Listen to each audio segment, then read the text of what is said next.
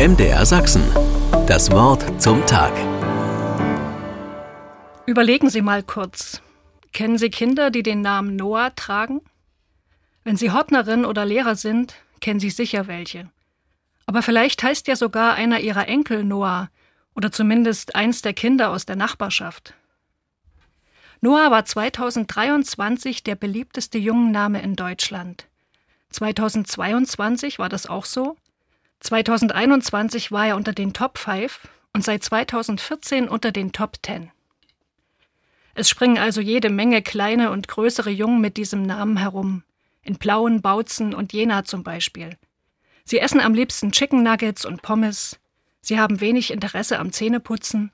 Sie fürchten sich vor großen Hunden, tun aber so, als wären sie mutig.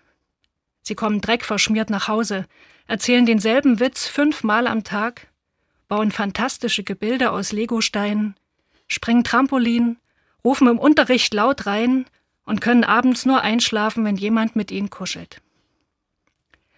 All die Noahs von heute sind also ganz normale Kinder. Und doch tragen sie ein großes Erbe in ihrem Namen.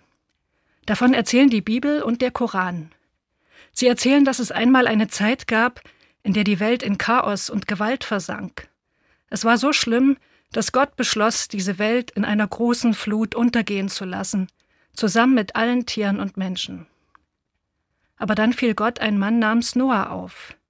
Der war anders. Der weigerte sich, das Chaos für seine Interessen auszunutzen.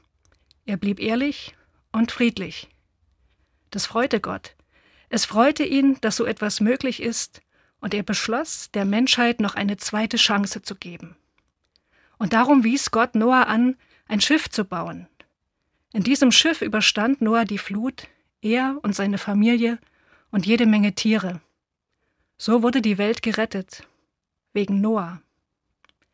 Und wenn mir das nächste Mal einer dieser kleinen Noahs über den Weg läuft, werde ich mich an diese Geschichte erinnern und daran, welches Potenzial in uns Menschen steckt, in jedem von uns, nicht nur in den Noahs. MDR Sachsen. Das Wort zum Tag.